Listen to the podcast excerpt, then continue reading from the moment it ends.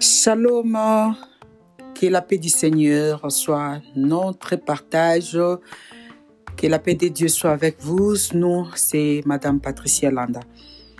Aujourd'hui, nous sommes encore là pour partager la parole de Dieu, cette parole qui nous fortifie et qui nous vivifie. Elle était, dans, elle était une orpheline vivant dans la maison de son oncle. Et comme elle était encore tout petite, elle grandissait dans cette maison que, qui avait euh, des lois.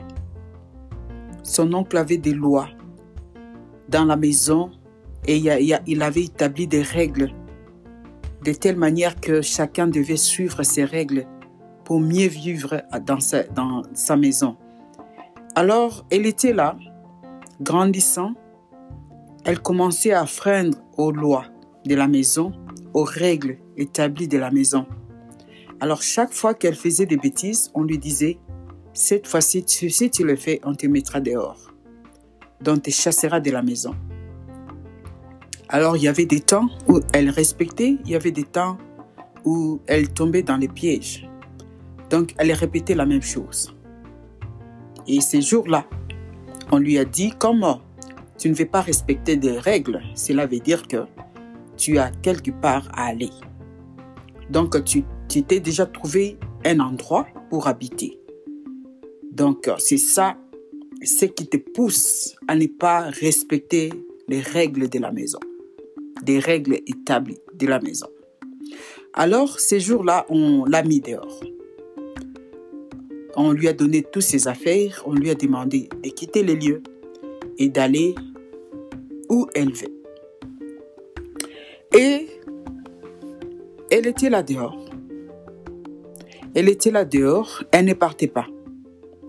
Et on l'a regardée, on l'a surveillée, elle ne quittait toujours pas les lieux. Elle était là devant la maison. Et on vient lui poser la question, mais tu t'es, toujours senti libre de partir, de faire ce que tu veux, de, de ne pas respecter les lois de la maison. Quand les lois te disent, il faut pas aller là-bas, tu, y vas. Donc cela veut dire que tu voulais que tu sois libre. Donc tu, tu ch- recherchais la, la, la liberté. Alors tu es libre de partir. Mais pourquoi tu ne pars pas? Depuis qu'on t'a mis dehors, tu es toujours là. Tu ne pars pas. Qu'est-ce qui ne va pas? Elle dit, je n'ai où aller. Je n'ai où aller. Je n'ai aucun endroit à aller habiter. Je n'ai où aller. Bien-aimé, c'est la même chose. Aujourd'hui, nous allons parler de quelqu'un qui a dit Où irai-je encore? C'était Pierre un jour, c'est exclamé pour dire Seigneur, où irai-je encore? Où irai-je encore? Parce que tu as les paroles de la vie. C'est toi qui as les paroles de la vie. Où pourrais-je aller encore? Bien-aimé, aujourd'hui on nous parle dans le livre des Jean, au chapitre 6, au 58e verset. On nous parle d'une histoire, on nous parle de, de la relation qu'il y avait entre les disciples et Jésus-Christ. Comme nous le savons, quand Jésus-Christ a commencé son ministère, il a commencé le ministère, comme nous le savons tous, il avait douze disciples. Douze disciples. Mais au début de son, ministère, il y avait beaucoup de disciples qui sont venus à Jésus. Il y avait plusieurs disciples. Donc, il en avait 70 au moins, qui le suivaient, qui le suivaient dans son ministère, dans ce qu'il faisait. Et la Bible nous dit que Jésus-Christ accomplissait des miracles, de grands miracles. Et l'histoire a commencé quand Jésus-Christ est allé euh, devant la foule. Il a donné du pain à la foule, la foule qui écoutait sa parole. Alors quand il est passé de l'autre côté de la mer de Tibériade, Jésus-Christ, avec ses disciples, comme tout leader, les matins, il sortait pour aller prêcher la parole de Dieu, pour aller euh, et à la rencontre de la foule, aller guérir les malades, aller donner des solutions aux problèmes des gens. Il était là pour résoudre, résoudre des problèmes difficiles. Comme moi, j'ai toujours dit, c'est le Dieu des problèmes, des situations difficiles. Il donne toujours la solution. Il résout toujours les, énigmes. C'est notre Dieu le Tout-Puissant. Alors Jésus-Christ, le matin, il sortait pour aller évangéliser, donc donner la parole de Dieu. Aller comme un médecin pour donner euh, la guérison à ceux qui avaient besoin de la guérison, résoudre les situations. Alors ces jours-là, il est sorti alors qu'ils ils ont traversé de l'autre côté de la mer. Il parlait aux disciples et souvent, quand il revenait le, matin, il partait pour donner la parole et le soir, il était avec les disciples il était avec les disciples. C'est comme ça euh, qu'ils étaient ensemble. Il, il, a parlé, il parlait de leur journée, de ce qu'ils ont fait, de ce qui s'est passé. Et euh, peut-être les disciples lui disaient, mais tu sais, quand tu parlais là, dans la foule, il y avait ceci, il y avait cela. Donc ils essayaient un peu de discuter, de voir comment ils ont passé leur journée ensemble, qu'est-ce qu'ils ont réalisé, qu'est-ce que Jésus-Christ avait dit? Et euh, à la même occasion, les, les disciples posaient la question, mais toi là-bas tu avais dit ceci et tu, il, y avait, euh, euh, y avait une parabole que tu as sortie, mais nous, on n'a pas compris qu'est-ce que tu, allais, tu voulais dire exactement. Donc, ils avaient tout le temps, les soirs, et lorsqu'ils étaient ensemble, les disciples, ils parlaient de tout ce qui s'est passé pendant la journée. Alors, ces jours-là, le Seigneur parlait à ses disciples. Ils étaient là en train de converser. Jésus-Christ leur parlait et d'emblée, lorsqu'ils sont revenus, ils ont, ils, ont vu des miracles. Il y avait même, avant de traverser, quand Jésus-Christ leur avait demandé de traverser, d'aller de l'autre côté, de les précéder. Et Jésus-Christ leur a rejoint et tout en marchant sur les eaux. Et euh, c'était des miracles que les, les, les disciples ont, ont expérimenté, ont vécu. Et Jésus-Christ, quand il est resté avec eux, après ces miracles, il a parlé de, du pain.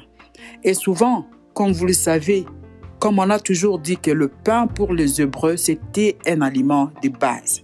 C'est vraiment, c'était un aliment de base. Alors, euh, la foule, des fois, suivait Jésus parce qu'il ne veut pas écouter la parole. Il ne venait pas seulement parce qu'il y avait la parole, mais ils suivaient aussi les miracles. Ils venaient après Jésus parce qu'ils avaient vu le miracle que Jésus accomplissait dans ces temps, pendant ces temps-là. Comme aujourd'hui aussi, dans nos églises, nous voyons des personnes qui, viennent, qui viennent dans l'église parce qu'il y, avait, il y a des miracles. Parce que euh, cet homme de Dieu-là accomplit des miracles, des miracles formidables. Il y a de ceux-là qui ont besoin de guérison parce que nous, nous, nous, nous passons pendant des moments où les gens sont malades, les gens sont fatigués, les gens sont découragés. Ils ont besoin, mais beaucoup plus, les gens ont besoin de miracles. Les gens ont besoin de voir leur vie changer, leur vie transformée. Les gens ont besoin de, miracles instantanés dans leur vie.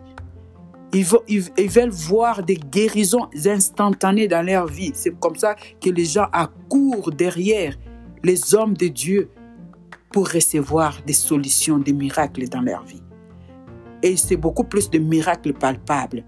Les gens ne viennent plus comme dans les temps quand les gens venaient au Seigneur, ils venaient pour, pour obtenir des guérisons spirituelles, des miracles spirituels. Et d'emblée, bien aimé, les grands miracles que les gens peuvent attendre, et c'est la transformation de vie. Quand un homme change, se euh, transforme, son cœur change, un homme qui était dans les mal, qui abandonne les mal, c'est un grand miracle, un grand miracle que Dieu peut opérer dans la vie des hommes. Donc les gens venaient parce qu'ils voulaient, ils savaient que lorsqu'ils partaient chez Jésus, ils obtenaient la guérison, le miracle et qu'on sort. Et Jésus était très content de le faire aussi, parce qu'il voulait libérer les gens. Il voulait rendre les gens libres. Il voulait leur donner la paix. C'est la joie pour les seigneurs lorsque nous venons devant lui et que nous trouvons, nous, obtenons la solution à nos problèmes. Ça fait aussi la joie. Ça fait la joie de Dieu. Et c'est ce que le Seigneur euh, veut faire pour nous. Et la Bible nous dit que Dieu fait suivre sa parole des miracles et des prodiges. Donc c'est dans la volonté de Dieu que les hommes euh, euh, reçoivent des miracles. C'est dans la volonté de Dieu que les hommes trouvent des solutions à leurs problèmes. C'était ça aussi le désir du Seigneur. Mais ces jours-là, Jésus-Christ a commencé à parler à ses disciples du pain. Il leur parlait du pain. Il leur disait qu'il était le pain de vie et que celui qui les mangera celui qui les mange. Trouvera la vie. Et pas n'importe quelle vie, trouvera la vie éternelle. Et Jésus-Christ, leur disait que celui qui ne mange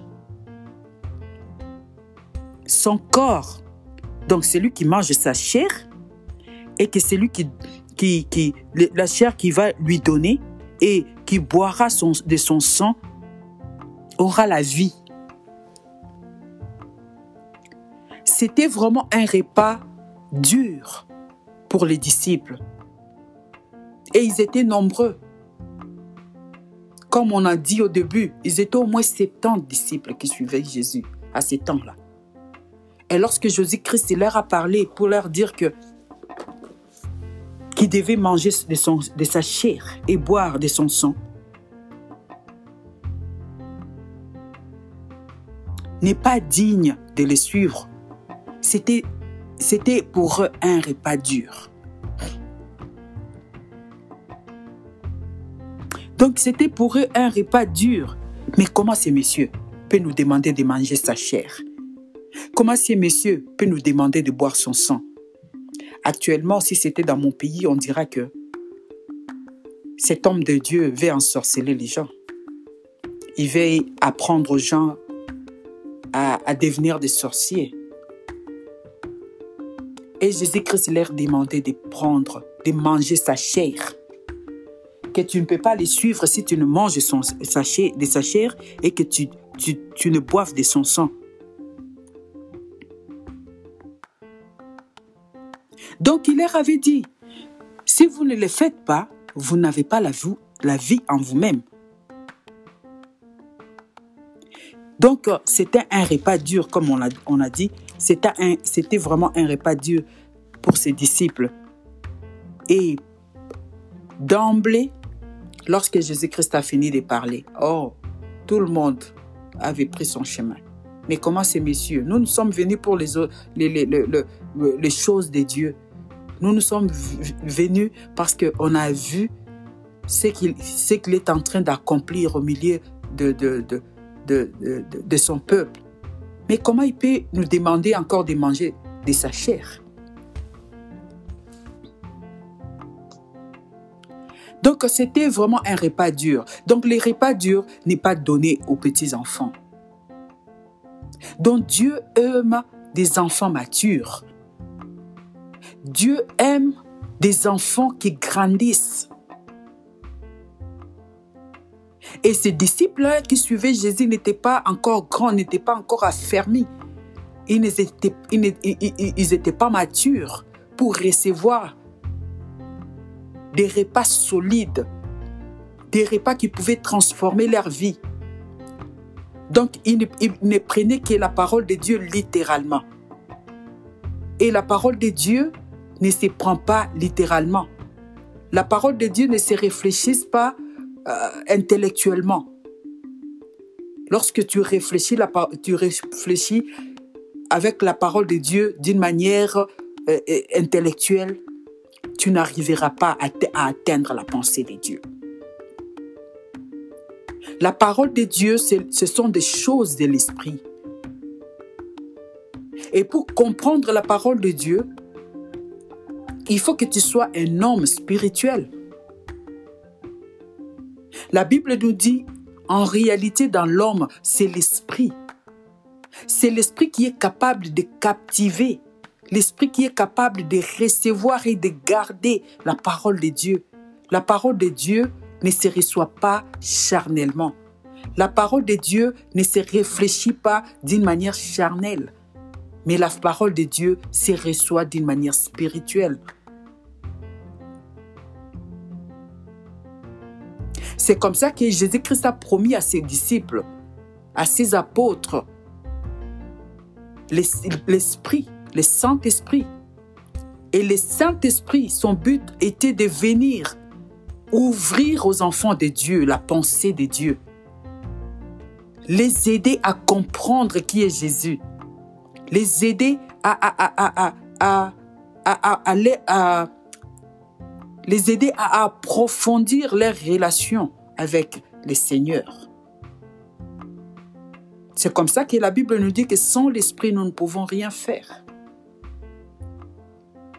Et ces jours-là, ces disciples, ces nombreux disciples n'avait pas saisi la pensée de Dieu. Et pourtant, la Bible nous dit que Jésus-Christ est le pain de vie. Jésus-Christ est le pain, puisque Jésus-Christ est la parole vivante. Il est la parole vivante et la Bible est la parole écrite. Jésus-Christ est la parole vivante. Et dans 2 Timothée chapitre 3 au verset 5, vous lisez encore dans 2 Pierre chapitre 1er au 21e verset, la Bible nous dit que Jésus, Jésus se qualifie. Vous lisez là-bas, vous verrez que Jésus se qualifie lui-même. Hein? Il se qualifie lui-même de pain de vie. Il est le pain de vie.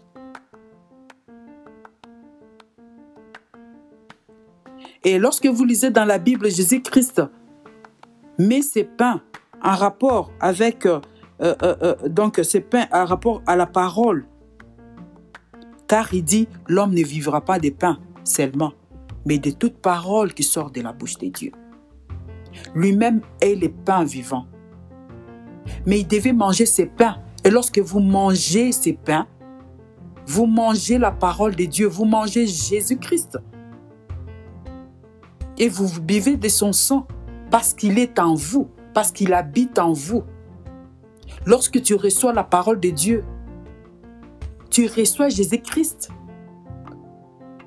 La parole de Dieu est le pain de vie que tu manges. Et lorsque tu manges ces pains, reste, ces pains-là restent en toi. Parce que c'est le pain spirituel, c'est la parole de Dieu. et ils n'ont pas compris. Comme aujourd'hui, les gens croient. Certaines personnes, certains, euh, certains chrétiens croient que c'est la parole de Dieu, ce sont des dures choses, des, dures, des dures choses qu'on reçoit. Et des fois, ça nous arrive lorsque nous venons nous lisons la parole de Dieu et nous voyons les dix commandements, nous voyons ce que le Seigneur nous demande de faire. On s'est dit vraiment, moi je ne saurais pas. C'est vrai, tu ne sauras pas. Si tu es un homme charnel, si tu ne sais pas demander, si Dieu ne te fait pas grâce, si tu ne t'attaches pas à Dieu de tout ton cœur, tu donnes ton âme, ton esprit à, ces dieux-là, tu ne pourras pas vivre cette vie chrétienne saine. Pourquoi? Parce que le monde nous présente beaucoup de choses. Le monde nous présente des distractions. Et ces distractions paraissent être bonnes. Et, cette distraction paraît être bonne à nos yeux. Et cette distraction nous plaise. Parce que ça semble être la plus meilleure chose que, que nous, trouvons dans ce monde. Et pourtant, cette distraction nous mène à la perdition. Nous ne pouvons pas vivre la vie chrétienne sans l'apport de Dieu, sans que Dieu nous aide, sans la grâce de Dieu. Et nous nous ne pouvons pas pratiquer la parole de Dieu, obéir, au commandement de Dieu si nous ne sommes pas des personnes qui sont attachées à ces dieux. Et lorsque les disciples se sont dispersés, les maîtres a, demandé aux autres, à ceux qui, qui sont restés, mais vous, qu'est-ce que vous attendez? Est-ce que vous, vous êtes capable de manger mon corps, de manger ma chair et de boire mon sang? Les disciples étaient là, silencieux. Pierre s'est levé pour dire, mais où irions-nous encore? Pierre même a pris la place des autres. Il a même parlé à la place des autres. Bon, comme vous, vous ne voulez pas élever votre voix, vous ne voulez pas vous manifester, moi je me manifeste, je parle à votre nom aussi. Où irions-nous? Nous n'avons où aller. C'est toi qui as la parole. C'est toi qui as la parole de vie, la parole éternelle. Le pain de vie, c'est toi. Nous t'avons déjà choisi. C'est comme ça que Pierre a dit plus tard. Où tu iras, j'irai avec toi. Je vais mourir avec toi. Rien ne peut t'arriver. Moi, je serai là. Et Pierre ne savait pas ce qu'il disait. Parce que plus tard, on verra qu'il a régné les maîtres. Où irions-nous encore? Parce que nous t'avons choisi. Parce que nous savons que notre vie dépend de toi. Et c'est toi qui as les paroles. Tu as cette parole qui nous donne la force. Tu as cette parole qui, qui, qui nous fortifie au temps difficile. C'est cette parole qui nous donne encore de l'espérance. Dans nos, nos vies, dans nos, euh, dans, dans, dans nos difficultés. Des fois, nous sommes dépassés. Malgré que nous prions, malgré que nous gênons, malgré que nous, nous partons à l'église, malgré que nous te servons, mais nous vivons des temps difficiles. Nous vivons des complications dans nos vies. Des fois, nous manquons à manger. Des fois, on n'a pas d'argent. On ne sait pas résoudre nos problèmes parce que nous manquons. Mais où irions-nous encore? Car c'est toi qui as la solution à nos problèmes. C'est toi qui peux nous fortifier.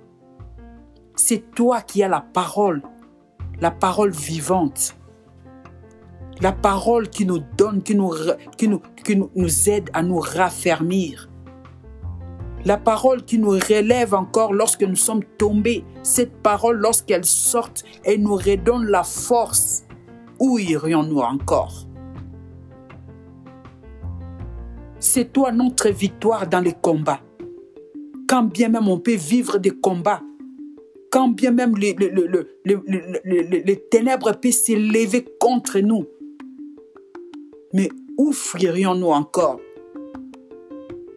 Si ce vers toi Parce que toi là, tu as vaincu à la croix.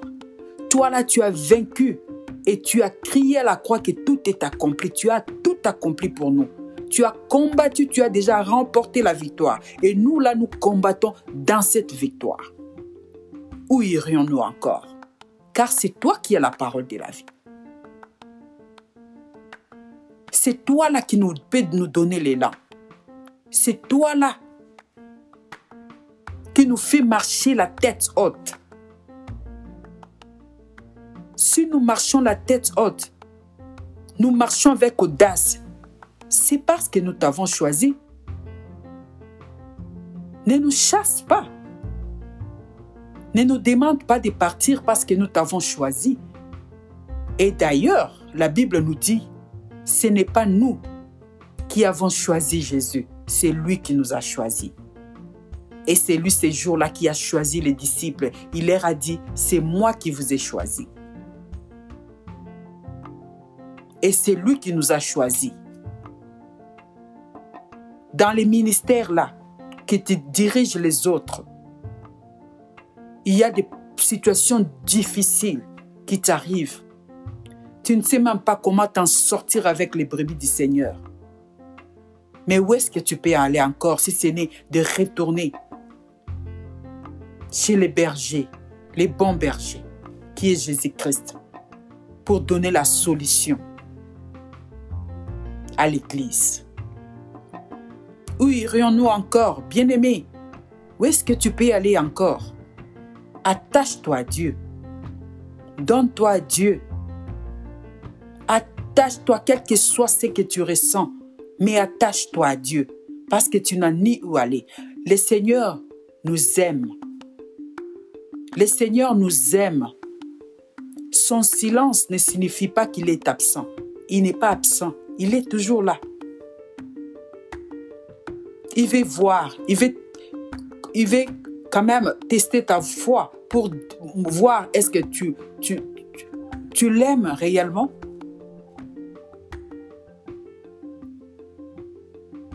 Est-ce que tu, es, tu l'aimes réellement? Les épreuves peuvent te séparer de Dieu? Parce que c'est lui qui a tout. C'est lui qui te donne la vie, c'est lui qui te défend. C'est lui qui te donne la victoire dans tes combats.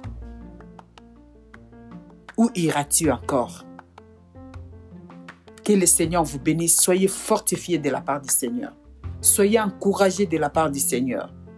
Partagez cette parole. Lorsque vous la recevez, partagez-la avec les autres. Les autres ont besoin d'être fortifiés.